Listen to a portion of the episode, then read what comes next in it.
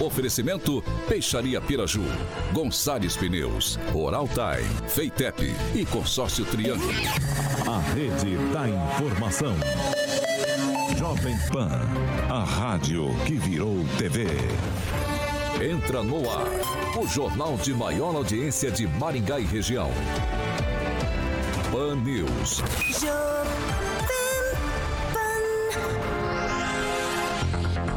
Muito boa noite para você que nos acompanha, claro, aqui pela Jovem Pan Maringá 101,3.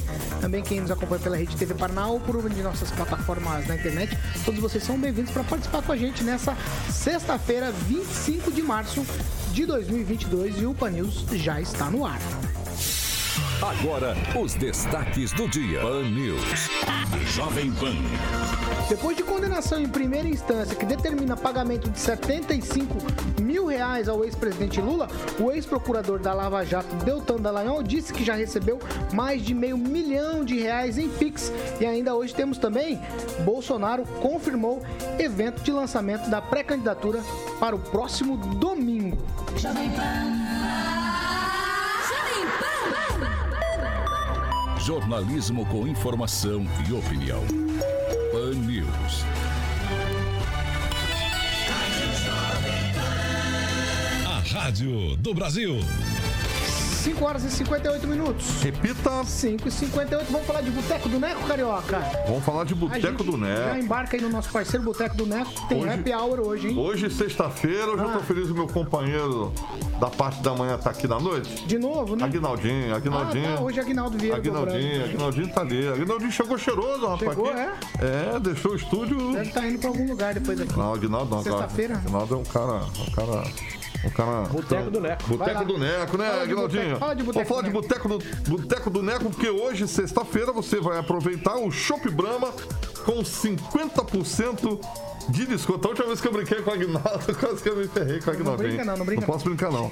Então a promoção é das 5 da tarde às 8 da noite, Aguinaldinho. Lá no Boteco do Neco, ali na Tiradentes, número 133, 133. Todo mundo se reunindo no Boteco do Neco para aproveitar esse 50% de desconto no Happy Hour. É Chopp Brahma. Hoje, sexta-feira, pede, né, Paulo? Ah, isso aí. Então vamos lá, Boteco do Neco.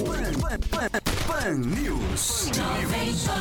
5 horas e 59 minutos. Repita. 5h59, vou combinar com vocês. É só boa noite pra gente aproveitar bem o tempo. Nós já temos aqui com a gente o entrevistado de hoje. Então eu começo. Boa noite, Paulo Vidigal. Boa noite, boa noite, boa noite. Boa noite, Agnaldo Vieira. Excelente noite a todos. Boa noite, francês. Boa noite. Emerson Celestino, muito boa noite. Boa noite. Eduardo Lanza, boa noite. Boa noite, Paulo. Boa noite a todos os ouvintes da Rádio Jovem Pan Maringá. Ângelo Rigon, boa noite. Boa noite. Boa noite, professor Itamar. Boa noite a todos. Boa noite, Paulo. Ó, hoje, como eu falei, nós temos entrevista com o ex-procurador da Força Tarefa da Operação Lava Jato, Deltan Dallagnol. Ele já está com a gente. Deltan, muito boa noite. Seja bem-vindo ainda que virtualmente pela segunda vez aqui à Jovem Pan Maringá. Paulo, minha alegria, minha honra estar com vocês para conversar sobre o futuro do Brasil, sobre o que tem acontecido e sobre como a gente pode mudar a realidade dura de corrupção e de incompetência, que são os dois principais males do Brasil. Ó, somente para situar o senhor, hoje nós temos aqui na bancada, como eu falei, eu, Paulo, Ângelo Rigon, Emerson Celestino, o francês, o professor Itamar, o Paulo Vidigal, Eduardo Lanz e também Agnaldo Vieira. Sem perder tempo, já vai a minha pergunta aqui. Ó, o Superior Tribunal de Justiça condenou o senhor a pagar a indenização ao ex-presidente Lula. O valor foi fixado em 75, mas pode passar aí dos 100 mil reais. Aí a pergunta, né? O senhor colocou lá numa rede social que os valores doados já passam do meio milhão, de meio milhão de reais. O senhor esperava essa reação da população e por que o senhor imagina que eh, as pessoas fizeram doaram tanto dinheiro? Eu jamais imaginava que as pessoas iam reagir. O que aconteceu nessa semana foi absolutamente inédito, incrível. Nunca aconteceu nada parecido na história, porque não teve nenhuma vaquinha, não teve nenhum pedido de doação. Eu fui dormir na terça-noite, depois dessa condenação para STJ, injusta e absurda. Fui dormir triste, frustrado, de joelhos na cama, colocando minha dor, minha prostração diante de Deus. E no dia seguinte de manhã, minha esposa falou: Olha, amor, entraram alguns Pix na conta, você estava esperando o pagamento de alguém, alguma coisa. Eu entrei lá, falei: Não, deve ter sido algum engano, alguma coisa. Olhei os nomes, não conhecia os nomes. Só que aqueles 10, 20, 30 Pix foram se tornando 40, 50, 60, 100 Pix, 200 Pix, 300 Pix, 400, 500 e entrando dinheiro e mais dinheiro e mais dinheiro na conta. de modo que nunca vi nada parecido e, e isso aconteceu a partir de quarta de manhã. Na quinta de manhã, eu já fiz vídeo falando, pessoal, já ultrapassou a potencial indenização. A indenização aqui estaria sujeita com correção, com juros, com honorários advocatícios, poderia gerar aí, no máximo até uns 200 mil reais, 150, 200, 250 mil reais. E falei, pessoal, já ultrapassou e todo o valor que for ultrapassado, que passar disso, vai ser destinado para hospitais filantrópicos que cuidam de crianças com câncer ou crianças com autismo. E ainda assim as pessoas continuaram fazendo e foi para mil Pix, dois mil Pix, cinco mil Pix, seis mil Pix, já passou de 12 mil Pix agora, algo inacreditável. Ontem à noite eu falei, pessoal, não precisa mais doar, já tinha 10 mil Pix com valor aí superando meio milhão de reais. Nunca vi uma campanha arrecadar mais de meio milhão de reais em 36 horas, ainda mais sem existir qualquer pedido voluntário, orgânico. Então foi um ato de indignação das pessoas, de solidariedade, de protesto contra a injustiça e que acabou se convertendo numa campanha até de solidariedade por essas crianças que vão receber essa ajuda. E se você quiser, Paulo, eu mostro aqui na tela até a informação que eu recebi do meu gerente bancário para vocês darem uma olhadinha. Quer dar uma olhada? Pode mostrar. Vou, vou compartilhar aqui a tela. É, porque eu não conseguia mais checar quanto que eu tinha recebido, porque o sistema não foi feito para isso. O sistema travou e eu tive que pedir para o meu gerente emitir um relatório. E aí você tem o um relatório que você está vendo. Um total aí de 12.100 PIX, um total de 558 mil reais. É, é algo jamais visto, ao menos eu nunca vi nada parecido na história. Então, a, a, o, o, gerente falou, quando ele olhou, ele falou, Deltan, será que isso está certo? É muito número, sabe? É, é, ontem mesmo, ninguém estava acreditando nisso. É algo espetacular, é um milagre de Deus em que as pessoas participaram para fazer face a uma grande justiça, expressando sua solidariedade, seu amor, sua, é uma corrente de solidariedade, né? E sua indignação. Eu vi de várias pessoas uma pessoa me mandou um áudio, olha, aqui uma pessoa que está trabalhando como pedreiro aqui em casa fez um pix para você, uma pessoa que trabalha aqui em casa, funcionária da nossa casa, fez um pix para vocês, mandaram vídeos, áudios, as pessoas dizendo, a gente tomou essa decisão como um soco no estômago e a gente está do teu lado, a gente quer ajudar para mostrar que é a causa. Gente, não se trata de Deltan, se trata das pessoas apoiando a causa contra a corrupção. Isso é algo inédito na história, nunca vi nada parecido e eu queria expressar meu agradecimento para cada um dos ouvintes e se movimentou, seja reclamando, seja postando, seja, seja se indignando, seja também com ações, para além de palavras, fazendo esse ato de protesto por meio dessa transferência de Pix. Meu muito obrigado, não tenho palavras para agradecer tanto carinho, tanto amor, tanta solidariedade e tanta indignação tão importante com a injustiça. Vamos lá, agora a vez de Agnaldo Vieira. É, boa noite, doutor Dalael. É, eu acredito que há mais de um mês, naquela primeira entrevista que fizemos é, com o senhor, a minha pergunta foi justamente se a gente, praticamente depois de acabar com a Lava Jato, se a, a justiça ou nós brasileiros teríamos que pedir desculpa até para o Lula. Não chegamos a esse ponto, mas é, o senhor teve que indenizá-lo. É, a que ponto o senhor acha que a justiça, infelizmente, atrapalha, em alguns casos, ainda mais nesses políticos? Arnaldo, totalmente. A justiça está atrapalhando totalmente o combate à corrupção, não a justiça como um todo. Tem muitos juízes, inclusive tem alguns ministros que estão fazendo uma resistência heróica contra o desmonte do combate à corrupção. Mas o que a gente está vendo é um Supremo Tribunal Federal que está desmontando o combate à corrupção, e eu já vou explicar isso um pouco melhor. Agora, você, você comentou é, que, que, que, que, ah, agora eu vou ter que pagar, eu só queria fazer um esclarecimento que a gente vai recorrer a gente vai recorrer para o Supremo Tribunal Federal, a gente vai tentar cancelar essa indenização, derrubar ela, e se isso acontecer, todo o valor, e de qualquer modo, todo o valor que exceder o valor da indenização vai ser destinado para hospitais filantrópicos que cuidam de crianças com câncer e que cuidam de crianças com autismo. E agora indo para a tua pergunta, o quanto que os tribunais atrapalham? Quando você olha para o Supremo Tribunal Federal, ao lado do Congresso Nacional, ele tem sido responsável pelo grande desmonte do combate à corrupção no país. Isso, quando, basta você olhar a decisão que proibiu a prisão em segunda instância. Quando a, o Supremo, em 2019, proibiu a prisão em segunda instância, o que ele disse foi: soltem todos os condenados por corrupção da Lava Jato e essa pessoa só vão ser presas depois de 10, 20 anos, depois de esgotar o último dos infinitos recursos que existem no Brasil, se ao longo desse tempo não houver uma anulação do caso por uma mudança de entendimento ou não houver prescrição pelo decurso do tempo. E quando a gente olha para a história, a regra é que os casos dos corruptos prescrevem, demora tanto tempo na justiça que vai pelo ralo abaixo.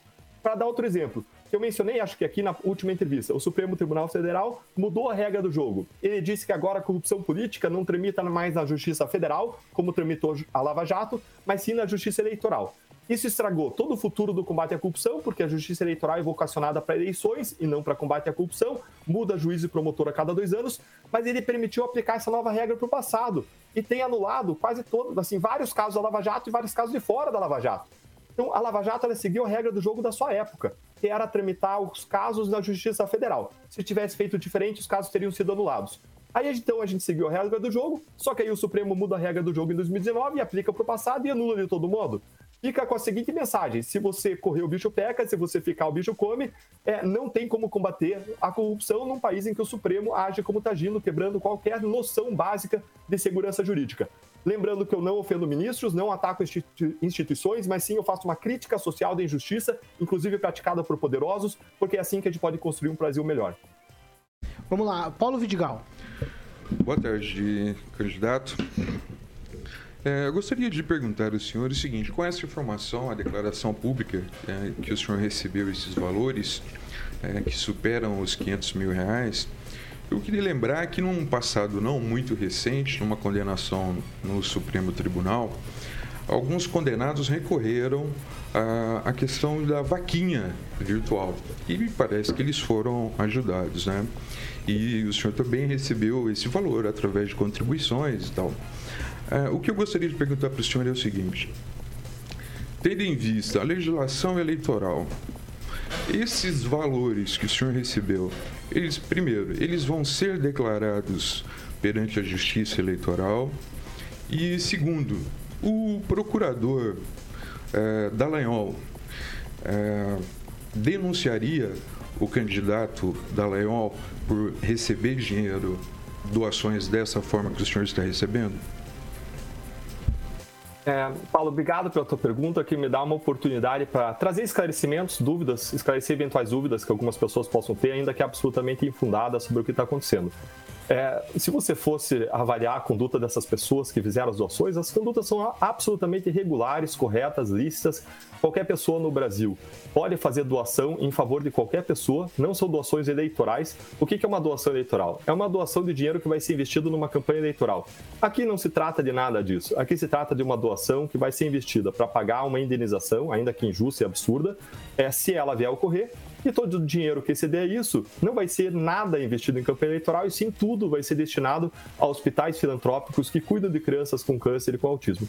Então, é, não tem qualquer lógica, qualquer ideia de que isso possa ter qualquer irregularidade ou coisa equivocada aí. Esses valores vão ser todos declarados para a Fazenda Pública, devem ser pagos nos, nos casos em que incidir. A gente vai analisar toda a legislação, vai falar com contadores para garantir que todos os tributos devidos sejam pagos e os valores vão ser aplicados então na indenização e vão ser aplicados em favor da sociedade. A gente quer mostrar para os políticos, inclusive, como que você lida com o dinheiro público, com honestidade, com transparência e sempre em favor da sociedade e do interesse público, investindo esse excesso em favor das próprias pessoas que fizeram a destinação, em favor das próprias sociedade de onde ele está saindo.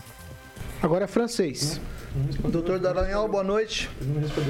Em 2017, é, o PT Nacional fez uma campanha para arrecadar fundos para que Lula fosse com a caravana Minas Gerais. Em 15 dias, eles arrecadaram menos de 100 mil reais.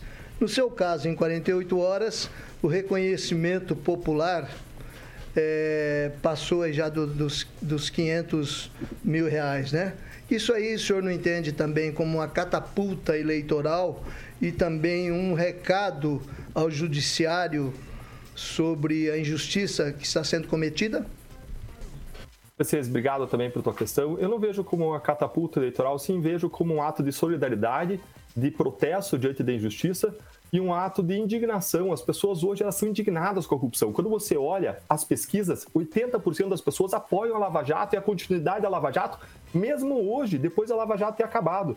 Além disso, e agora eu vou falar que esse é o maior índice da América Latina, 82% dos brasileiros acreditam que podem fazer a diferença na luta contra a corrupção. Todo mundo acredita que pode fazer a diferença, quer fazer a diferença, é indignado, mas não sabe exatamente o que fazer. Então, nisso que aconteceu essa semana, eu acredito que muitos brasileiros viram a oportunidade de fazer a diferença, de ter um ato de protesto, de ter um ato de busca de justiça, de participar, de dizer o seguinte: Deltan, você estava lá na linha de frente, não era por você, era por nós, era por essa causa. E lá na linha de frente, lutando como soldado, você vai se machucar. Agora a gente está aqui para te defender. E eu quero dizer que esses atos das pessoas me dão ainda mais forças, renovam as forças para que eu saia lutando e fazendo com mais energia ainda, com mais força, com mais vigor, tudo aquilo que a gente quer fazer, que é lutar contra a corrupção, contra a impunidade, contra a incompetência e mudar esse estado de coisas que faz tanto a nossa sociedade sofrer. Basta olhar o que aconteceu no pedágio. Todo mundo reclamava que o pedágio no Paraná estava caro, era caríssimo. E por que estava caro, era caríssimo? Porque tinha milhões sendo desviados por corrupção. Propinas foram pagas e dos mil quilômetros que deveriam ter sido duplicados, 700 não foram. E nesses 700 quilômetros não duplicados, morreram 400 pessoas nas estradas paranaenses, em colisões frontais apenas. Só em colisões frontais, 400 pais de família, mães de família, famílias enlutadas que sofreram, inclusive com perda de potencial de produção de riqueza, fora todo o sofrimento humano que é absolutamente incalculável. Então, eu vejo sim um reconhecimento popular em relação à causa, em relação ao Lava Jato. Acho que não se trata de Deltan, se trata de uma causa. E eu vejo também as pessoas mandando um recado para a justiça, de que elas não compactuam com a injustiça institucionalizada que está garantindo a impunidade de pessoas condenadas em três instâncias até de corrupção, é, de pessoas que deviam estar tá pagando os cofres públicos, estão saindo impunes sem pagar um real e ao mesmo tempo em que a justiça busca condenar e fazer pagar as pessoas que combateram a corrupção. O que é, com todo respeito, o osso mordendo o cachorro. É o rabo abanando o cachorro. As pessoas não estão concordando com essa inversão de valores e estão se posicionando. Agora a vez de Emerson Celestino. Ele tá falando ainda. Não. Em março, não, o senhor criticou. Vai, vai, Celestino. Em março, o senhor criticou o ministro Lewandowski em suas decisões contra o ex-presidiário Luiz Inácio Lula, Lula da Silva e disse que o STF virou, abre aspas, casa da mãe Joana. O senhor acredita que por essas declarações é, tenham dado a multa para o senhor e o senhor não, não teme ser, ficar é, inelegível a respeito disso? Obrigado, Eberson. Eu, eu não estou em curso nenhuma das hipóteses de inelegibilidade. Algumas pessoas fizeram alguns comentários maldosos, dizendo ah, o Deltan é inelegível porque tem processos do Conselho Nacional do Ministério Público, o que não passava de mentira, de fake news. Qualquer, qualquer pessoa que for ao Conselho Nacional do Ministério Público e pedir uma certidão, vai ver que eu não tinha nenhum processo disciplinar contra mim quando eu saí e havia muitos meses que eu não tinha. Engraçado que você mencionou num ponto essencial que é o da liberdade de expressão, Emerson. As duas únicas punições disciplinares que eu tive contra mim na minha história foram exatamente por eu ter exercido a minha liberdade de expressão. Por eu ter criticado ministros do Supremo Tribunal Federal e Renan Calheiros em razão de injustiças. Então, quanto ao Supremo Tribunal Federal, que eu jamais ofendi, eu disse que as decisões do Supremo mandavam uma mensagem de leniência em favor da corrupção e disse ainda que eu não imputava a má-fé a ninguém, estava fazendo uma análise dos efeitos das decisões do Supremo sobre as investigações e processos. Ou seja, exercício legítimo de liberdade de expressão, mas a gente tem visto, infelizmente, no nosso país, um avanço contra as nossas liberdades mais básicas, inclusive a nossa liberdade de expressão, especialmente a nossa liberdade de expressão. E quando eu saí do Ministério Público, eu passei a ter muito mais liberdade para dizer o que eu penso, sem correr esse risco de ser punido pelo Conselho Nacional do Ministério Público, que é um órgão em que existe uma grande ingerência política. E aí eu passei a criticar, e como você disse, eu mencionei, por exemplo, que a casa, é, o Supremo Tribunal Federal virou a casa da mãe Joana. O que é a casa da mãe Joana, se você olhar o dicionário? É a casa em que qualquer pessoa faz o que quer. E por que, que eu disse isso? Porque o ministro Lewandowski, sozinho, tinha determinado que ações não poderiam mais correr contra determinadas pessoas poderosas por conta da cooperação que a Lava Jato manteve com outros países. Ora, a cooperação da Lava Jato com outros países foi absolutamente dentro da lei, segundo todos os órgãos de cooperação nacionais e internacionais, em que a gente buscava provas, documentos, extratos de contas do exterior usadas para pagar ou para receber propinas. Provas que foram consideradas legítimas por todo o judiciário até hoje, e ele, de modo monocrático, deu uma canetada e suspendeu tudo é, é, contra toda a jurisprudência de todos os tribunais. E são críticas legítimas que a gente tem feito contra a injustiça que vem sendo praticada no desmonte do, do combate à corrupção no Supremo Tribunal Federal, com a resistência heróica de alguns poucos ministros. Agora a vez de Eduardo Lanza. É, boa noite, Deltan. Primeiramente, eu gostaria de perguntar para você o seguinte: é, sabemos que você chegou assim é, ao fundo do poço, digamos assim, entre aspas, com essa, com essa condenação do, do Lula para você poder ter que pagar esse, esse, esse valor de indenização ao Lula. Você não vê que essa reação popular não foi uma espécie de fênix, como ressurgindo das cinzas devido ao clamor popular, já que tentaram é, supostamente politicamente te derrubar e você conseguiu cair para cima, digamos assim? Eduardo, eu não faço essa análise como uma análise política, eu faço essa análise como uma análise de justiça. É, a gente, mesmo quando eu, eu fui agora, fiz esse passo de sair do Ministério Público, tenho lutado sempre por causas, eu tenho defendido um movimento suprapartidário para colocar no Congresso Nacional mais de 200 deputados e senadores de diferentes partidos que tenham compromissos básicos, porque é só assim que a gente vai mudar o Brasil. Eu acredito que a gente tem que focar naquilo que a gente concorda e não com aquilo que a gente discorda. Até eu acho que a eleição presidencial polariza muito. Eu tenho focado sempre no discurso sobre o Congresso Nacional e a importância de renovação no Congresso Nacional. Agora, eu concordo com você quando, quando você diz que essa decisão nos impactou, pessoalmente nos impactou. Acho até que não impacta a nossa imagem, porque as pessoas nos defenderam, as pessoas ficaram indignadas, elas tomaram as nossas dores. Mas, pessoalmente, o que o, Supremo, o que o Superior Tribunal de Justiça estava fazendo era fazer eu tirar dinheiro da minha família, dos meus filhos, da minha esposa, da minha casa, injustamente, para passar para uma pessoa que foi condenada por corrupção e que não pagou um real por isso. Não pagou um real, que foi condenado por esquema que desviou bilhões da Petrobras, um esquema multibilionário, e essa pessoa saiu absolutamente impune por uma conta de uma decisão do Supremo Tribunal Federal, depois de ele ter sido condenado com base em fartas provas em três instâncias, e o Supremo não disse que ele era inocente. O que o Supremo disse foi anular com base em uma questão processual. Então eu vejo, sim, é, um momento de grande angústia. Terça-noite eu fui dormir triste, prostrado, orando, clamando a Deus. Mas quarta, pela manhã, eu gosto de uma música cristã que fala: eu posso até chorar à noite, né? Mas a alegria vem pela manhã. E no dia seguinte a gente viu isso que foi algo inacreditável, um milagre de que várias pessoas que nos escutam fizeram parte e pelo qual eu sou extremamente grato a toda a sociedade brasileira. É a vez do professor Itamar. Professor, eu peço que o professor abra o áudio aí pra gente agora. É a sua vez, professor Itamar. Não, professor, precisa abrir. Oi. Agora sim, vai, professor. Ok. Procurador, é, não resta dúvida da injustiça cometida contra o senhor. Né? Isso é um fato. No entanto, eu me lembro daquela metáfora do vizinho, do, do, do cidadão, que não se incomoda enquanto os vizinhos estão sendo presos, porque eles, ele não tem a mesma identidade que seus vizinhos. O senhor é uma pessoa de muito prestígio, resta ver aí a quantidade de PIX, né? O senhor tem prestígio nacional.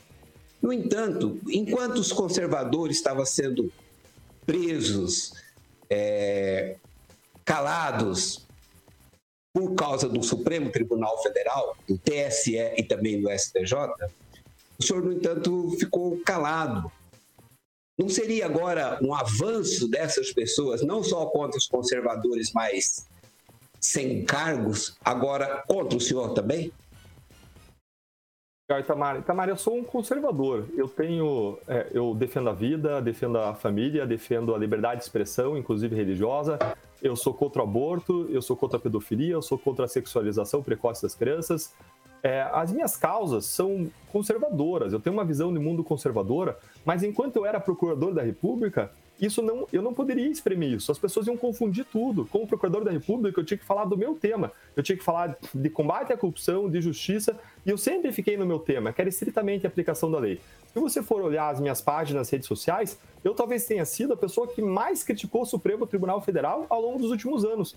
Dá uma olhadinha lá nas minhas páginas, mesmo antes de eu sair do Ministério Público, mas sempre dentro da minha pauta, sempre dentro da minha pauta anticorrupção. Por quê? porque eu desempenhava uma função técnica. E se eu tomasse posição, qualquer posição, ainda que não posição partidária, qualquer posição em termos de conservador, as pessoas, muitas pessoas iam confundir as coisas ou iam construir teorias da conspiração.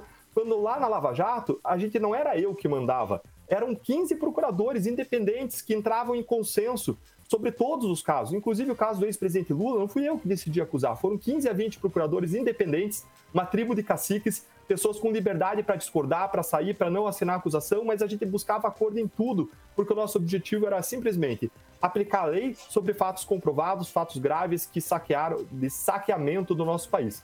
Então, naquele momento, eu foquei exclusivamente nessa pauta de corrupção. Agora, depois que eu saí do Ministério Público, é, eu devo me posicionar, inclusive para a sociedade conhecer as minhas posições sobre os mais diferentes assuntos, e eu me posicionei várias vezes já em defesa da liberdade de expressão e contra abusos, inclusive abusos praticados pelo Supremo Tribunal Federal. Então, Itamar, você conta, digamos, com a minha solidariedade em relação à defesa é, intransigente da liberdade de expressão dentro dos limites, claro, constitucionais e legais, Agora, hoje eu posso fazer isso com muito mais liberdade, quando antes, como procurador, eu tinha certos limites em razão da minha função. Obrigado. Rigon. É, boa tarde, boa noite, é, pré-candidato. Ah, acho que é o pré-candidato que vai ter, vai ter a campanha mais barata no Paraná né, nessa eleição. A gente sabe que o Lula show do PowerPoint que o senhor mostrou em setembro de 2016 durante uma coletiva. Eu queria saber, é, pedir para o Tiago botar na tela, o que o senhor achou do PowerPoint que o Lula fez do senhor, fez a Lava Jato de uma forma geral, na mesma terça-feira em que o senhor foi condenado pela quarta turma do STJ. Que ele fala em 24 vitórias de justiça, nenhuma condenação, perseguição política, ausência de provas, Lava Jato parcial. O que, que o senhor achou do PowerPoint feito pelo Lula na terça-feira? Eu acho que o PowerPoint dele combina muito com ele. Está na página 1 do manual de qualquer político ao redor do mundo alegar perseguição política quando é acusado e condenado por corrupção. Agora o que a gente tem que analisar são os fatos. Ele sempre tentou polarizar, ele me chamava de moleque sentado sobre a Bíblia, fazendo uma crítica a mim por causa da minha fé, por causa da minha religião, coisa que eu jamais faria em relação a qualquer pessoa. Eu tenho uma fé cristã, tenho uma cosmovisão cristã, mas eu jamais exprimiria qualquer tipo de preconceito, pelo contrário, maior respeito e consideração pelas diferentes religiões que existem. Então ele sempre nos atacou e sempre tentou transformar em algo pessoal, demonstrando ódio por nós, raiva, rancor, me xingou várias vezes. E olha que ironia, ele me xinga e eu que sou condenado a indenizar ele, né? Ele me xinga de tudo, me xinga de criminoso e tudo, é, agora, a grande sacada aqui é: ele pode nos odiar, mas eu não devolvo esse ódio. Eu não trabalho por ódio, eu trabalho por amor à sociedade. Tudo que a gente fez foi para proteger a sociedade contra o sofrimento humano que é causado pela corrupção. A gente acabou de falar de mortes nas estradas paranaenses causadas por corrupção aqui nos pedágios. Agora é muito mais que isso. É o hospital, é o tratamento de saúde, é o remédio que falta para quem está lá no SUS é a escola que falta, o caderno, a qualidade do ensino, é o saneamento básico que falta, isso gera doenças, longas filas em hospitais, é a desigualdade, é a falta de segurança pública e por aí vai. O que me motiva a lutar contra a corrupção é amor ao próximo, é serviço à sociedade, é compaixão e é senso de justiça. Então eu não retribuo as palavras de ódio, eu não retribuo esse ódio, não. Eu vou devolver com amor e amor para a sociedade. E mais, se ele vem com narrativas, com fake news, eu devolvo com fatos, com dados, com argumentos e com provas. Às 6 horas e 24 minutos. Repita. 6 e 24 nós estamos conversando aqui com o ex-procurador da Operação Lava Jato, Doutor Dallagnol. Tenho tempo para mais uma, Aguinaldo, então vai você. Você também tem, Paulo? Sim. Então vamos tentar conciliar as duas aí, vai, Aguinaldo? Serei rápido aqui. Doutor Dallagnol, é pré-campanha, o senhor é pré-candidato a deputado. Qual seria o melhor e maior projeto que o, o, o ex-procurador teria para o país? Legal, Aguinaldo. Obrigado por tua pergunta. Acho que é essencial perguntar isso para todos os pré-candidatos, vocês que nos escutam. Eu vejo três grandes necessidades é, no Brasil que a gente pode trabalhar a partir do Congresso Nacional.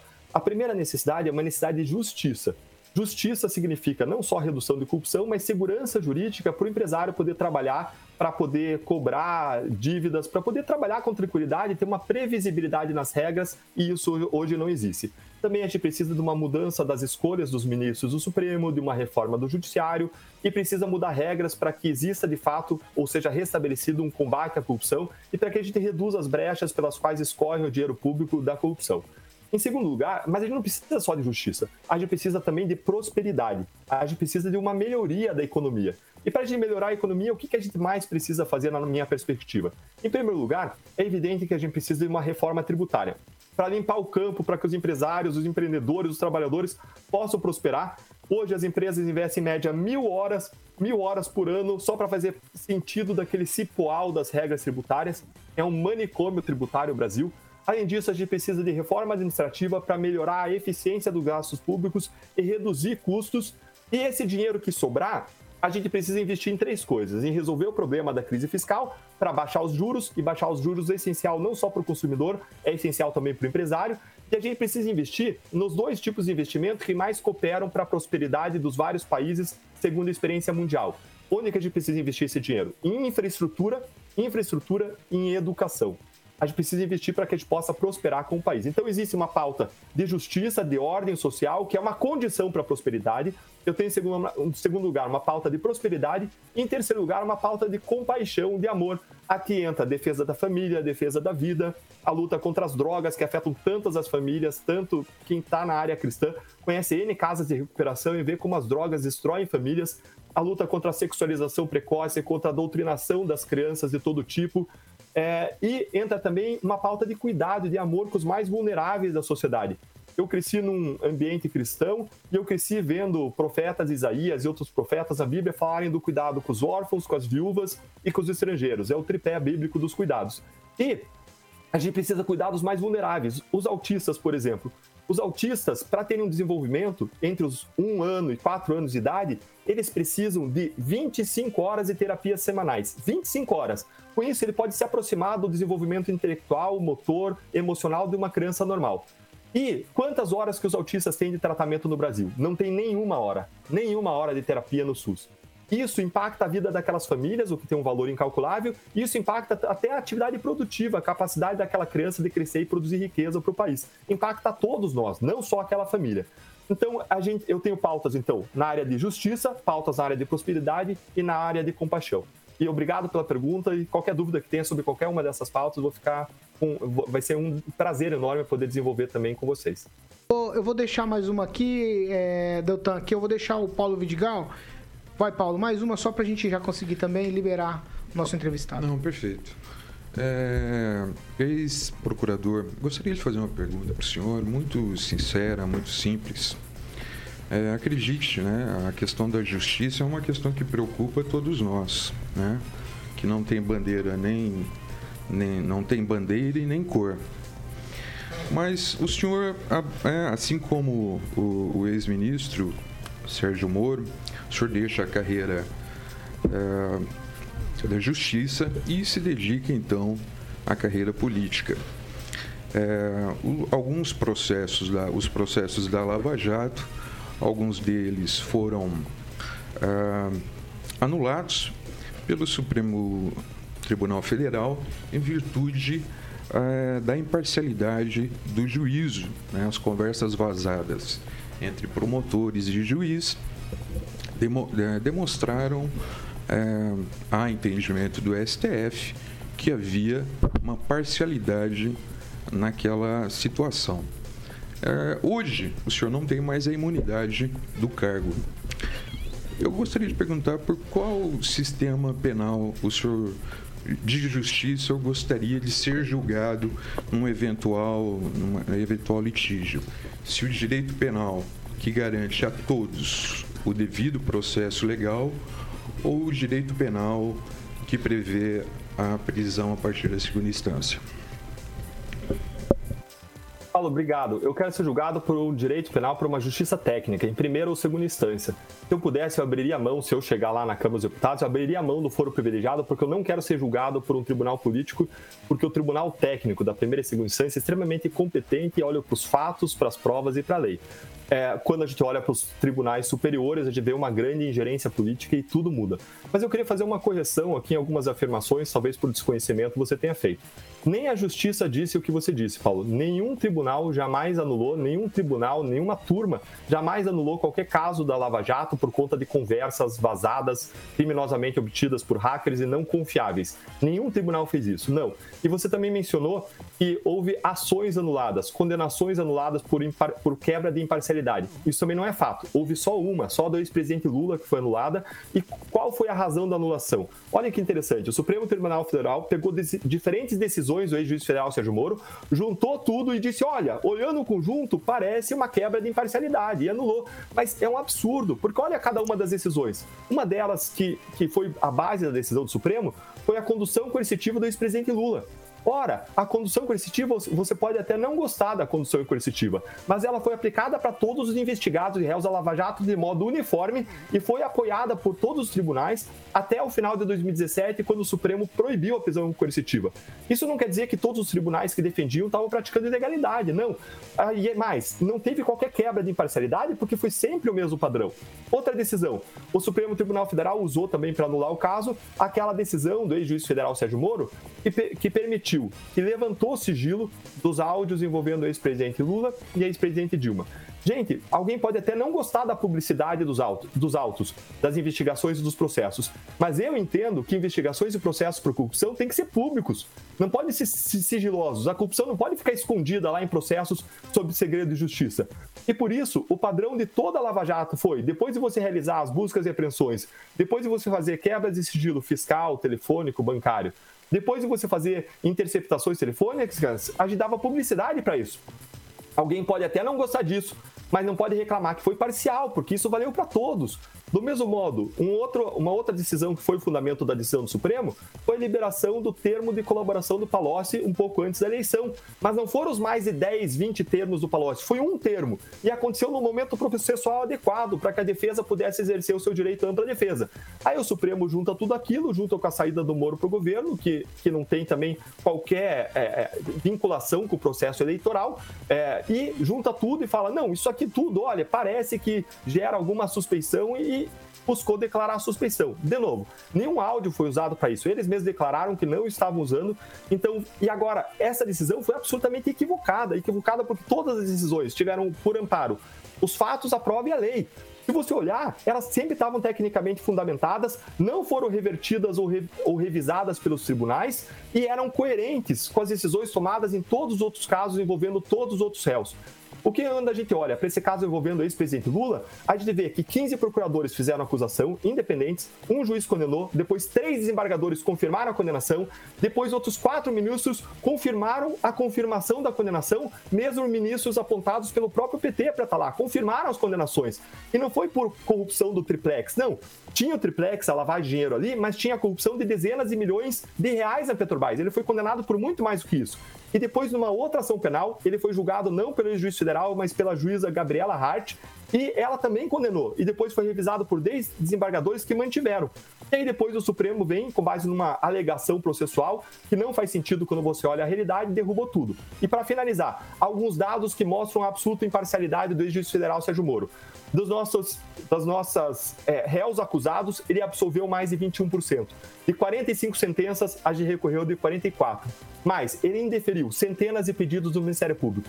Então, não tem é, argumento, é, narrativa de conluio que resista aos dados. Eles nos trazem narrativas, a gente devolve com fatos, dados, provas, números e argumentos. 6 horas e 34 minutos. Repita. 6 e 34. Quero agradecer a presença do ex-procurador, Deltan Dallagnol, conversando com a gente aqui. É, muito obrigado, Deltan, pela presteza em nos atender aqui nessa sexta-feira. Sei que tem compromissos agora. A gente só tem a agradecer por você ter participado com a gente aqui do Pan News. Paulo, eu que agradeço. Posso deixar uma mensagem final? Pode, claro. Legal, obrigado demais, um prazer enorme estar com vocês no Pan News mais uma vez. Acho super legal esse ambiente plural, democrático de debate. Queria agradecer a cada um de vocês pela, por tudo que vocês trouxeram de informações e perguntas. Agora, mais do que isso, eu quero falar agora com você que nos escuta. Se você já se sentiu frustrado, você já teve vontade de desistir, eu quero dizer que várias vezes na vida eu me sinto frustrado com tudo que está acontecendo. Agora, olha o que aconteceu com essa semana, algo inédito, algo totalmente surreal, algo que nunca tinha acontecido. A população se mobilizando para fazer face a uma injustiça. E se a gente foi capaz de, em 36 horas, de modo espontâneo, sem qualquer pedido, as pessoas se mobilizarem e mais de 12 mil PIX serem feitos em atos de protesto, de solidariedade, a gente junto é capaz de fazer muito mais. E eu queria convidar todos vocês para seguirem as minhas mídias sociais, me seguirem lá no Instagram, no Facebook, porque eu sempre vou estar levando informações para que a gente possa exercer a cidadania e para que nesse ano eu vou divulgar uma campanha suprapartidária para a gente renovar e mudar o Congresso Nacional, colocando lá pessoas comprometidas com o combate à corrupção, com a redução e extinção do fundão eleitoral e que se preparem politicamente para resolver os problemas e desafios do Brasil. Muito obrigado a todos vocês mais uma vez e um forte abraço a todos os ouvintes. 6h36. Repita. 6h36. Agora a gente vai para um break rapidinho já, a gente tá de volta. A D21 Motors comemora a redução do IPI e promove o D21 Caoa Sherry Day para você conquistar o carro dos seus sonhos. Garanta o seu novo Tigo 5X Pro, ainda com preço de lançamento. Toda a linha Caoa Sherry com três anos de revisões grátis ou seguro total grátis. Venha fazer um test drive e aproveitar as condições imperdíveis do D21 Caoa Sherry Day. No trânsito, sua responsabilidade salva vidas. Pan News. Oferecimento. Peixaria Piraju, Avenida Colombo, 5030. Peixaria Piraju. Fone 3029 4041. Gonçalves Pneus, Avenida Brasil 5681, próxima Praça do Peladão. Fone 3122 2200. Oral Time Odontologia. Hora de sorrir. É agora. Feitep, vestibular agendado, inscrições abertas. Consórcio Triângulo, 38 anos, realizando sonhos. Fone 3344 1515. A Pira... 6h37, a gente vai seguir agora que ó, tem que ser rapidinho. Vamos ler a participação. Vai, Celestino. Eu queria mandar um abraço pro tio do, do, do Deltan, o senhor Jaime da Lagnol, e ler o comentário aqui do Carlos Henrique Torres, que é um recado pro Deltan. Deltan, você não precisa apoiar o presidente. Porém, sendo honesto e sincero, visto que as pautas da população são muito parecidas, apenas em não denegrir e fazer como Moro já está ótimo. Lanza. Eu só gostaria de destacar aqui alguns comentários, o pessoal perguntando assim, perguntas inclusive para o Deltan, falando assim, o que, qual era a opinião do Deltan sobre as traições do governo Jair Bolsonaro? Agnaldo Vieira. Eu tô procurando aqui que eu me perdi, eu passo a vez, sabe? Vai, então você passou. Paulo Vidigal. Um abraço para todos que estão. Não dá, não dá tempo de ler todo mundo. Tem muitos carinhos aqui. Muitos carinhos. Muitos gente, carinhos. mu- muita gente carinhosa. Ângelo Rigon. Um abraço para o Stephen King, escritor norte-americano que eu gosto muito. Avisar que o Cláudio Tognoli fez cirurgia hoje, está retornando à vida, vai retornar à vida normal. A cirurgia parece que transcorreu, transcorreu muito bem. E avisando que o maningaense chamado Felipe Drogovic, que está na Fórmula 2, vai sair na segunda, é, no domingo no- na Arábia Saudita, na segunda disputa do ano, no Autódromo de Jeddah. O maningaense na pole position no domingo. Francês. Custódio Silva pedindo pro Dallagnol verificar se realmente o Requião depositou um real ali na campanha Ah, é, o dele. Requião disse que depositou um real disse, pra ele. Disse que é pra verificar. Ah, é verdade. É, Agnaldo, você tem? Vou mandar um abraço pro Capitão Nivaldo que está nos acompanhando aí na sua Mercedes-Benz zerada. É, professor Itamar. Não, só, tô, só tenho que reclamar do Carioca, que ele nem falou que eu tô com camisa de sanfoneiro de zona. Que isso? Hoje, hoje ele tá quietinho, professor. Ele tá quietinho hoje. Ele não teve nem condição de fazer bullying com o senhor. Quanto tempo eu tenho? 10 segundos ou um minuto, carioca? Ah, mais um minuto. Você tem mais, Celestino? Mandar um abraço pro Rock Piscinato, que puxa os likes, né? O pessoal do, do, do chat, bastante comentário em favor do Deltan, poucos contra. Pessoal, vamos dar like, vamos curtir, vamos compartilhar. Um abraço a todos vocês. Hoje tive uma longa conversa com o Rock Piscinato. Longa conversa. Vai, francês. Posso fazer uma observação? Hoje de manhã eu conversei com várias pessoas que assistiram o Pan News de manhã. Ah, vão votar no Dória. Ó, vê, Aguinaldo. Você tem agora, Aguinaldo? Você já achou? Não, não, não continua. Eu achei, eu achei vai, vai, Rigon, vai, Rigon. Carlos Henrique Torres. Paulo Caetano, nunca se esqueça que olharam pra você ao vivo e disseram: Que saudade do Vitor. Guarde isso em seu coração. Ele tá com saudade do Vitor? Olha, não, foi que alguém da bancada falou isso. Eu não me recordo. Eu não de- recordo também, não. O Vitor tá em Aracatuba, é fácil. 500 quilômetros, não, uns 400 quilômetros daqui lá. Araçatuba. É, tá lá. Perto de Araçataba, Ah, que é uma cidade indígena. Eu não acredito que vocês estão fazendo isso. Meu Deus do céu, eu tô do esperando lado, só a volta, cara. que Eu não vou nem tocar pra ninguém. Aguinaldo se perdeu ali, ficou perto do francês, acho que deu um osmose ali. É. né? Esquema da idade, entendeu? Ai, 6 horas e 40 minutos. Eles querem o, o Vitor, então posso, posso falar um negócio? falar, pode falar. Começa a falar alguma coisa aí, Ângelo. Ok. Ok. Ok. Ok, ok, ok, ok, ok. 6 horas e 40 minutos. Repita. 6 e 40 Ó, a gente vai seguir aqui com o depois dessa entrevista com o Doutor Dallagnol. Eu vou jogar o tema aqui. É aquele esquema, hein? Tweet, tweet, pá, pá, pá e bola, hein? Ó, o presidente Bolsonaro confirmou durante uma cerimônia de lançamento de entrega do programa Renda e Oportunidade que vai lançar. Ele vai lançar sua pré-candidatura à reeleição no domingo, dia 27. Agora, o pré-lançamento da, da candidatura está marcado para Brasília, lá em Brasília às 10 da manhã. Ele disse que vai fazer a parte dele, que o povo que vai decidir, vai decidir, mas ele tem que complementar. O voto tem que ser contado. Não podemos disputar uma eleição com a mínima suspeição de algo que esteja errado. Pode ter certeza. Eu acredito que as eleições sejam limpas e confiáveis no corrente ano. E só podemos disputar as eleições dessa maneira. Muitos me acusaram de ser ditador, de querer dar golpe, e a gente está fazendo exatamente o contrário do que nos acusavam francês, ele lançou a pré-candidatura, ele falava sempre, ah, não, ainda não, tá cedo ainda. Não, você a... deve ter lido a notícia errada. Agora ele é, agora ele não, lançou. Tá lendo notícia vai, vai, francês. Você tá em campanha faz tempo. É, mas não. não, mas agora ele lançou a pré-candidatura, oficialmente. De, domingo, de domingo, domingo. Então tá, então o pessoal dele vai começar a mobilizar agora as redes sociais mais ainda. E espero que vá tudo bem. E tem gente importante aí. O Dória vai impressionar. O Dória vai entrar aí nessa campanha, a terceira via, onde o Moro está assim. Eu acho que o Dória vai fazer isso. Ele me lembra muito o Eduardo Campos, que deu aquela entrevista na, na Globo e ficou todo mundo apaixonado pelo cara. Se bem que tinha olhos azuis, né? Mas o Dória é bom. Ele é bom, ele tem projeto, ele, proje ele projeta as coisas, ele realizou muito e ele, ele comanda o Estado que é a locomotiva do Brasil. Tem competência. Emerson Celestino.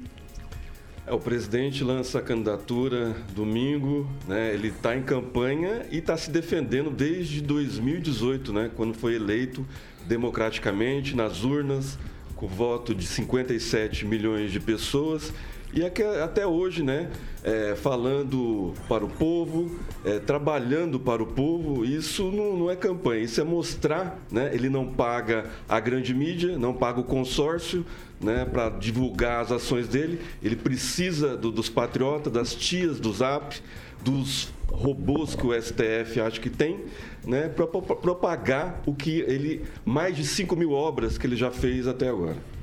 Eduardo Lanza. Olha, isso só mostra mais uma traição de Jair Bolsonaro, que novamente digo aqui, ele disse que em 2018 não disputaria reeleição. E me, me surpreende a fala daqui da bancada em falarem da grande imprensa, porém estando na Jovem Pan, que é a maior rede de rádios do Brasil, né? E isso eu digo. Consórcio, Lanza, consórcio. Tudo bem, Globo, mas, mas ó, Estadão, ó, você falou, você falou do consórcio, o Celestino. Porém, você não se esqueça que o Bolsonaro pagou a verba de TV para Globo e a maior verba de TV, Obrigado inclusive. Obrigado pelo STF. Aham, aham, tá bom. Acredito, acredito em encontro da carochinha, tá? E, e digo, e digo... Deixa, deixa o Lanza ah. concluir, vamos lá. Só concluindo. E digo a vocês, é mais um exemplo de trairagem de Jair Bolsonaro, que tanto traiu o governo, inclusive nomeando petistas para o Supremo Tribunal Federal, nomeando petista para a PGR, nomeando petista para a Casa Civil. Olha só, um governo que se diz contra o PT, abraçando tanto petista, mas tio, se você criticar o PT, o PT volta. Agnaldo Vieira. Eu sempre disse do problema do setor de comunicação e marketing. Falei, acho que hoje de manhã novamente sobre isso do presidente Bolsonaro, né? E tem que fazer campanha, sim, tem que lançar a, a pré-candidatura, né? Porque os outros já estão há algum tempo, né? Então precisa dizer que está em pré-campanha, que vai buscar a, a reeleição. Só digo, independente dele, é o fato dele dizer, né, da reeleição, que eu acho que para o executivo municipal, estadual e federal poderíamos ter é, seis anos de mandato sem reeleição para o, o, gestor e também para o seu vice, né? para que a gente não usasse a máquina pública para uma possível reeleição. Mas a sorte está lançada e as eleições deste ano serão maravilhosas. Paulo Vidigal. É, de fato, o presidente vai dar o início oficial à sua candidatura e vai ter que se esforçar bastante. Vai ter que se esforçar bastante. Ele poderia começar bem a sua a sua, a sua campanha afastando o atual ministro é, da Educação, né? a questão do aleluião que está aí batendo na porta. Vai ter que se esforçar bastante também. Vamos lembrando aí do preço do combustível, que a gente está pagando gasolina, combustível em dólar.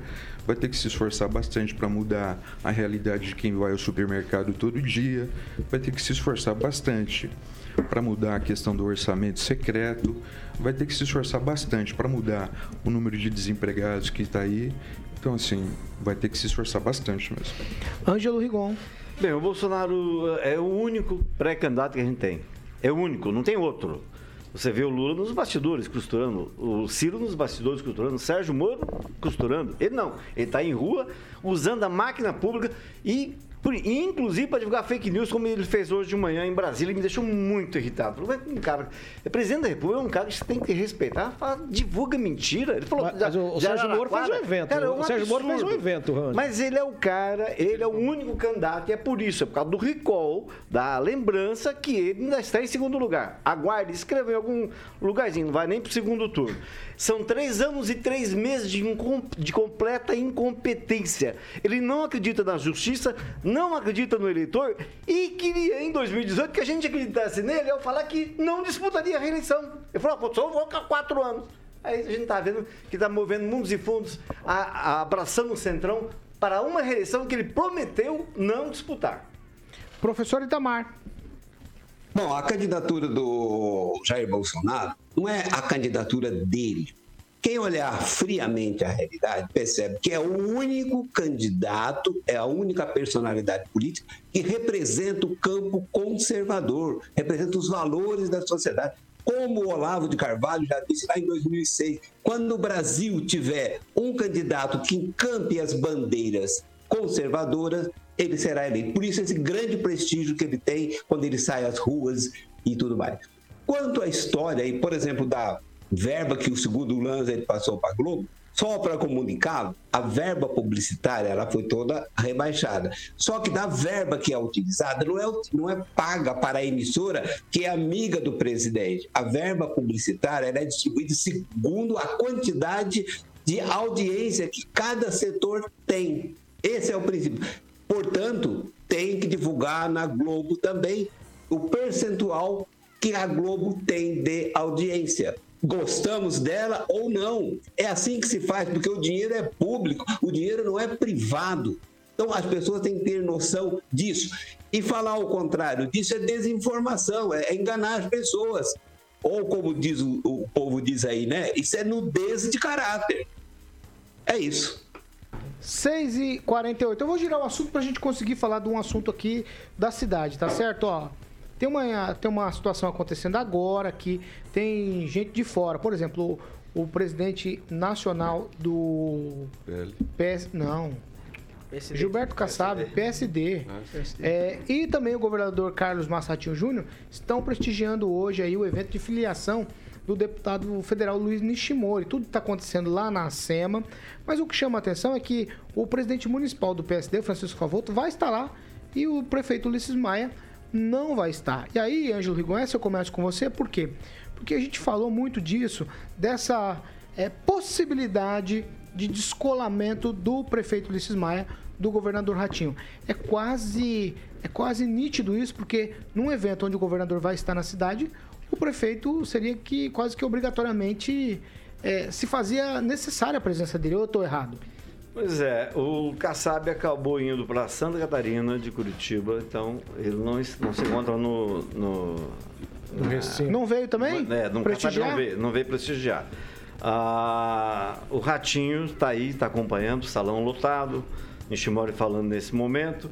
Ah, O que, que isso significa? Nishimori está entrando no partido do governador. Talvez isso provoque uma espécie de divisão de poderes. E o prefeito Ulisses Maia está ausente da cidade, ele não está em Maningá há de- há 10 dias, ele pediu a licença por 10 dias. E está lá, está o vice-prefeito, o Escabora, está o Favoto. Mas é uma coisa muito significativa que a gente vai só perceber de fato nos próximos dias, nos próximos atos que envolverem principalmente o PSD e os cargos do Estado que estão em Maningá. Porque você está havendo uma mudança nas secretarias por, causa- por conta dos secretários que vão sair para ser candidatos a deputado. É aí que a gente vai perceber quem está mandando e quem não está mandando no governo do Estado. Um minuto agora, é, Agnaldo Vieira. É, não, ia até. A respeito do Kassab Maringá, a Marley postou uma foto com ele, o Marley Cardoso da Prefeitura acabou de postar uma foto com o presidente do PSD, Gilberto Kassab. A informação que eu tinha é que ele estaria no evento. Veio, sim. a informação que eu tenho é a seguinte: ó, tivemos que mudar o cerimonial porque o Kassab foi para Santa Catarina. Ele foi o primeiro a falar e abonou a ficha do Ah, deputado. então ele esteve em Maringá. Porque- não, não, não, não, só, só para lembrar, ele tinha um evento em Curitiba era meio-dia no Madalosso, para filiar 11 deputados estaduais. Então, aqui está marcado para 4 horas da tarde. Que horas são agora? Agora são 6 horas e então, 51 houve um minutos. atraso generalizado e por isso ele não está nesse, Nesse momento, no momento, evento. Então conclui, Aguinaldo, agora. É, eu acho que tem uma pequena rusga aí entre o prefeito e a direção do PSD estadual, em virtude de não ter sido nem comunicado que o, o Luiz Nishimori ingressaria no PSD. É, não que não, o PSD municipal não ia, iria aceitar o Luiz Nishimori, mas um, é uma questão de cordialidade. Olha, Nishimori, só uma ligação pelo menos avisando ah, ao prefeito, enfim, que é o maior nome do PSD eh, aqui na cidade. Eu acho que houve uma pequena uma rusga e nesse sentido já embarca também a questão da Sanepar. Então, o, o evento desse, acredito que já estivesse marcado há um bom tempo, mas por esse fato né, de nem ter contactado, pode ter começado aí uma pequena discussão e aí já começa a surgir algo como né, ser vice do Requião, enfim, só para cutucar mais esse assunto ainda, né? Mas eu vou rapidamente aqui lembrar a fala eh, do nosso amigo francês, se não me engano, ontem, que realmente tem que cutucar porque Maringá está desmerecida. Maringá não existe no cenário eh, do primeiro escalão do governo Ratinho Júnior, né? Foi muito importante a Conclui, vitória dele aqui em Maringá, contra, inclusive, né, a governadora da época, Cida Burguetti, que perdeu na cidade dela. Então, Maringá deveria ter melhores condições no governo estadual e até agora não teve. Vamos então, lá. eu acho que tem que peitar realmente, porque Maringá merece, é, às vezes, segunda ou terceira cidade. Celestino, é o seguinte, pra você eu pergunto, porque o Rigon falou, quando a gente tocou nesse assunto, o Rigon falou, vamos esperar o evento pra ver se o prefeito vai estar, pra gente ver se, se, se tem essa aproximação com o Requião. Ele não tá no evento, ele tá brigando com a Sanepar e agora o Agnaldo trouxe aí que tem uma rusguinha no partido. É mais uma prova de que tá se colando aí ao, ao Requião, o prefeito de Maringá? Tomara que seja só falta de prestígio, porque eh, seria muita burrice do, do nosso prefeito eh, ser o vice do Requião. Né? O Requião no PT eh, poderia, no, no MDB até poderia ser o, o vice do, do Requião, mas no PT jamais. Né? Seria sepultar qualquer chance política dele futura. Eu acho que é mais falta de prestígio e aí vai um recado direto para o governador Ratinho Júnior é, e, e o, e o Nishimori, que foi adversário político do, do, do- do prefeito, né? É, então, eu acho que é, é falta de prestígio mesmo. Paulo Vidigal. É, eu não sou uma pessoa muito adequada para comentar os bastidores, mas a gente tem que reconhecer que o Ângelo cantou a bola, né? E cantou a bola bem cantado do que do que estava acontecendo, é, dessa da não da possível não participação do prefeito nesse evento de hoje. O Agnaldo traz aí alguns motivos, algumas coisas dos bastidores, né? Eu de fato não sou a pessoa mais indicada, até porque tem algumas questões é, posicionamentos que eu critico do, do deputado, né? Do deputado Nishimori, que tem essa, aquele projeto, ficou conhecido recentemente como projeto do veneno, né? E também não tem nenhuma simpatia por esse governador, né? Me somo aí às vozes de, dos servidores estaduais que sabem falar muito bem é, o que é ser servidor. Um governador ratinho. Eu não tenho muitas declarações mais a respeito disso. Tá me somar essas vozes. Professor Itamar, sua vez. Paulo, Max Weber disse: as leis são como as linguiças, melhor não ver como são feitas. A política, a política em si, né, essa política de bastidores, inclusive, parece, né, tudo leva a crer, seja pior do que a confecção das linguiças, ou que é pior do que a confecção das leis, né? Então esses enfrentamentos, essa fuguinha aí do Ulisses Maia, faz parte do jogo político, né? Mas depois, por isso que as pessoas não podem tomar muito paixão por essas questões internas, minuciosas, porque depois eles se acertam e muita gente fica só na inimizade que criou em função desses arranjos e desarranjos que ocorrem ao longo da política. É isso. Do Lanza. Olha, já era esperado, como, como bem disse o Rigon e o Paulo, que o Ulisses Maia não faria sua presença no, no evento de filiação do Luiz Nishimori. Até principalmente um dos motivos, como o Emerson disse, que a Kemi, a esposa de, de Nishimori, foi candidata a prefeita em 2020, pola- é, tentando uma polarização com o atual prefeito de Maringá. E olha, Paulo, não me surpreenderia uma filiação do, do Ulisses Maia agora nessa janela partidária. Não me surpreenderia porque há, é, é assim, dá a se entender que é notória e pública uma possível rusga entre o atual prefeito de Maringá e o atual governador do Paraná. Então, eu acredito que possa haver uma troca de partidos aí, uma dança das cadeiras nos bastidores, que faça com que o Ulisses Maia deixe o PSD e migre para outro partido. Francês. Eu, por coincidência, ia endossar a análise de inteligência dele. Dele quem? Fala do pra gente. Aguinaldo. Ah, louco, muito obrigado. Antes que ele me citasse, né? Então coincidiu o nosso ponto de vista. Agora, com relação ao prefeito, eu não sei se eu faço juiz de valor com a ausência dele, porque ele é um prefeito que eu nunca vi ele reunir os deputados. "Ah, Vamos fazer um trabalho para o Maringá, chama todos os deputados estaduais, todos os deputados federais. Isso falta. O- cabe ao líder fazer essa aglutinação em nome da cidade. E o líder da cidade é o prefeito. Então, uma, per, uma, per, uma perda aqui, uma perda ali, não vai fazer diferença, porque Maringá também não tem nada do governo estadual, para que, que ele vai prestigiar o governador? 6 horas e 57 minutos. Repita. 6 e 57. Ângelo Mo... Não sei perguntar pro Lanza se ele vota no Requião. Não. Eu voto aqui no Instituto.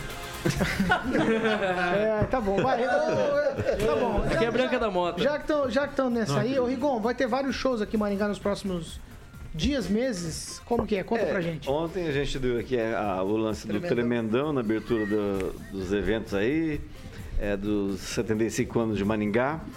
E pelo menos mais, tem o Luan Santana, que a prefeitura está bancando Mais um? para Expoingá, né? Então são dois shows. Aí você vai ter o Natal, vai ter mais um show que a prefeitura vai bancar. Ah, possivelmente a Festa das Nações, a prefeitura vai bancar uma, uma, uma atração nacional. E talvez em alguma inauguração, mais uma. O certo é que estão O Hospital estudando... da Criança? O certo é que É estamos... o Hospital da Criança? Vai vir o trem- o trem da alegria. Não, não, Ai, só meu se vai Deus trazer o. Jordi lá da França para cantar, mas ele tá com 70 anos de idade agora. Ai, meu Viu? Mas Deus é, do céu. o que tá certo na prefeitura é que além desses shows, já, dois shows já marcados, mais três acontecerão ao longo desse ano com pagamento feito pelo Heraldo. A porta do cofre tá aberta? Deve estar sobrando dinheiro para Dedé. O super- Esse tal de superávit deve ser uma coisa bem grande, hein? Deve ser grande, hein? Olha, eu não sei não, mas eu dei a sugestão de trazer Guilherme Arantes. Quem vai pagar, não sei, mas eu, eu dei a sugestão, Guilherme Arantes. Aliás, eu vou no Tremendão, Não, que eu peraí. achei um grande show, Eu vou show deixar você, eu vou deixar todo mundo falar. Pera aí, ó. 6h58. Caroca, vamos falar de VIPTEC antes da gente fazer o encerramento? VIPTEC, eu queria Vamos lá. perguntar pro Anjo se ele Ah. sabe de alguma música do Tremendão. Tem uma música que ele fez pra Roberta Close. Na época. Sim, Ah, qual que é? Pega Dá na um- mentira. É, dá um close nela, exatamente. Close nela. Isso. E Close era o nome da revista em que ela saiu nua pela primeira vez. E aí Isso. ficou Roberta Close. E aí ficou Roberta Close. Ela incorporou o nome da revista, que não existe mais, obviamente, ao nome dela. VIPTEC. E ela é minha superstar também do Tremendão. Sim, vamos falar de VIPTEC. VIPTEC, Paulo Caetano, o patrimônio está realmente protegido? Será que está? Por isso, você precisa de uma empresa comprometida, Paulo, com a segurança e a VIPTEC é uma empresa de soluções inteligentes na área de segurança e também de monitoramento 24 horas que atende todo o Brasil e, claro, que possui uma das maiores bases de monitoramento do país com mais de 7 mil câmeras instaladas monitoradas. Diferente das empresas tradicionais, a VIPTEC utiliza monitoramento preventivo que visa evitar os intrusões, os meninos malvados. Assim é possível inibir mais de 90% das chances de invasão ou roubo. Então, meu camarada, ligue agora para a VIPTEC no telefone 999320512 44 99932 0512 VIPTEC, Paulo. 7 horas em ponto. Repita. 7 ponto. Tchau, professor Itamar. Tchau a todos e até segunda-feira. Paulo Vidigal. Tchau, tchau. Bom final de semana a todos. Cuidem-se. Tchau, francês. Boa noite. Tchau, tchau. Até segunda. Tchau, Emerson Celestino. Boa noite, bom final de semana a todos. Tchau, Eduardo Lanza. Boa noite, bom final de semana a todos. Segunda-feira às 8 horas no Panil de novo. Tchau, Ângelo Rigon. Tchau, um abraço pro Thiago Danese, que mostrou que é muito esperto. E vamos aguardar o Vitor Faria segunda-feira, né? Vitor tá de volta na segunda, com Ok. certeza. Agora eu vou dar tchau pro. Ok. Agora, Cidade do Rigon. agora, ok, ok. Vamos que vamos. Vou mandar um abraço. Vamos, vamos que vamos. Vou mandar um abraço pro professor Itamar, tá bonito hoje, azul. Ah, você resolveu tá bonito, agora. Tá Ah, bonito. ele, ele não ia passar, professor em branco, sem fazer o bullying. Não, tá bonito, Pensei que, ele ia professor. falar, que- pensei que ele ia falar que era camisa de, de sanfoneiro de zona. Sextou, sextou. Ele não falou. Sextou. Ó, Vocês pensam que eu trouxe o Agnaldo aqui por conta da entrevista, mas eu trouxe o Agnaldo aqui por conta disso. Qual é a canção que vem aí, Carioca? A- a- ó, bom, é o seguinte, hoje como é sexta-feira, Vai, qual que é a canção? tem Henrique Iglesias Bailamos. Você sabe qual que é? sexta-feira, sabe? Bailamos, canta um pedacinho, Bailamos. É, top. Não, lembra outra Mas então. então vamos vou mandar uma pra. é, Tem, aí tem Bon Jovi Miracle. Vamos ver aqui mais uma aqui pro Aguinaldo. né? Com o Aguinaldo ele gosta de dance. Dia Então, de sexta-feira. então roupa nova, Wish a Gogô. Gogô. Boa, aí, ó. Música Ó, Gogô. Você não precisa nem cantar, Agnaldo. É dia de maldade, sexta-feira, Pan News 18H. Você tá com você a palavra. Manda aí. Não, duas coisas. A gogô. Uísque a Não, duas gogô. coisas. De novo, Lanza. Diga. Você sabe do que que Dom Pedro I morreu? Boa pergunta. Vírus do Ipiranga. Mas hoje é, é dia de ligar pro, pro Ibama e ir pro motel afogar o ganso. Sexta-feira é dia. E a Gogô, aonde que tá nessa história? Roupa nova. Música nova. né? Nada a ver. É música nova, não é? Nova, é. Roupa nova, música nova. Calê Show. Eu não peguei. única- É, é, mas o é, Whisky a Gogô é a música de final de baile, assim. Final de qualquer- baile. Final de baile. Todo mundo já travado. E vamos tomar uma Você não lá. tem nada do francês pra contar? Nossa, lá, lá, tempo da assessoria, depois eu vou lembrar. Vou vir mais vezes na da assessoria da, da Eu arrumo alguma coisa. Você e, quer falar? a, e a sua viagem à França lá com o meu irmão. Você quer falar, você quer falar do Celestino? Tá liberado, hoje tá liberado. Me conta alguma coisa do Celeste. Do Rigon, você quer? Não, não, Do deixa eu Vidigal. O Paulo Vidigal tá fazendo cara de sério pra ninguém mexer com ele. 7-2. Ó, Eu quero falar pro, eu quero falar pro, pro Ai, Vidigal Deus, aqui. Eu tô curioso. Você tá com esse bolso com cheiro de naftalina aí, né? Não, não, Vidigal, não faça isso. não Vidigal tá bonito. Pesado, Isso é- pesado. Isso é bullying pesado. Cabe processo. Cabe processo. Ele é gente boa, é meu parceiro, é meu parceiro. Vai rapidamente. Tá O pai do cheirosinho. Henrique Iglesias é o Julio Iglesias. E Ah. Vocês não sabiam, né? Ah, Ninguém sabia. Notícias que não mudarão a vida. Qual que é a curiosidade? Ele Ah. nunca tirou, durante muitos anos, foto do lado esquerdo do rosto dele. Ele tinha uma verruga grande aqui. Sim, é verdade. E ela, todas as fotos da capa do disco dele eram fotos desse lado, do lado direito. É verdade.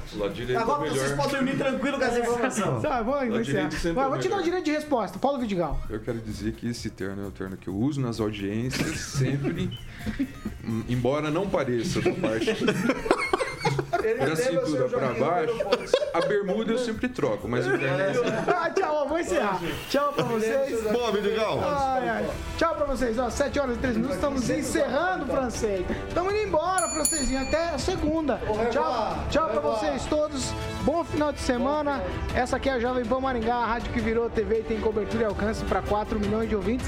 Segunda, estamos de volta às 7 da manhã.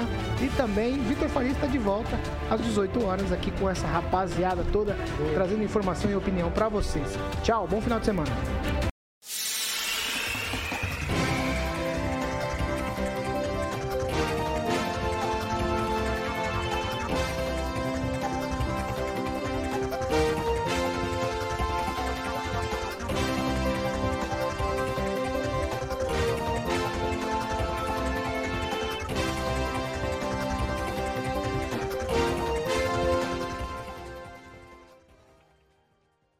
Opinião de nossos comentaristas não reflete necessariamente a opinião da Rede Catedral de Comunicação.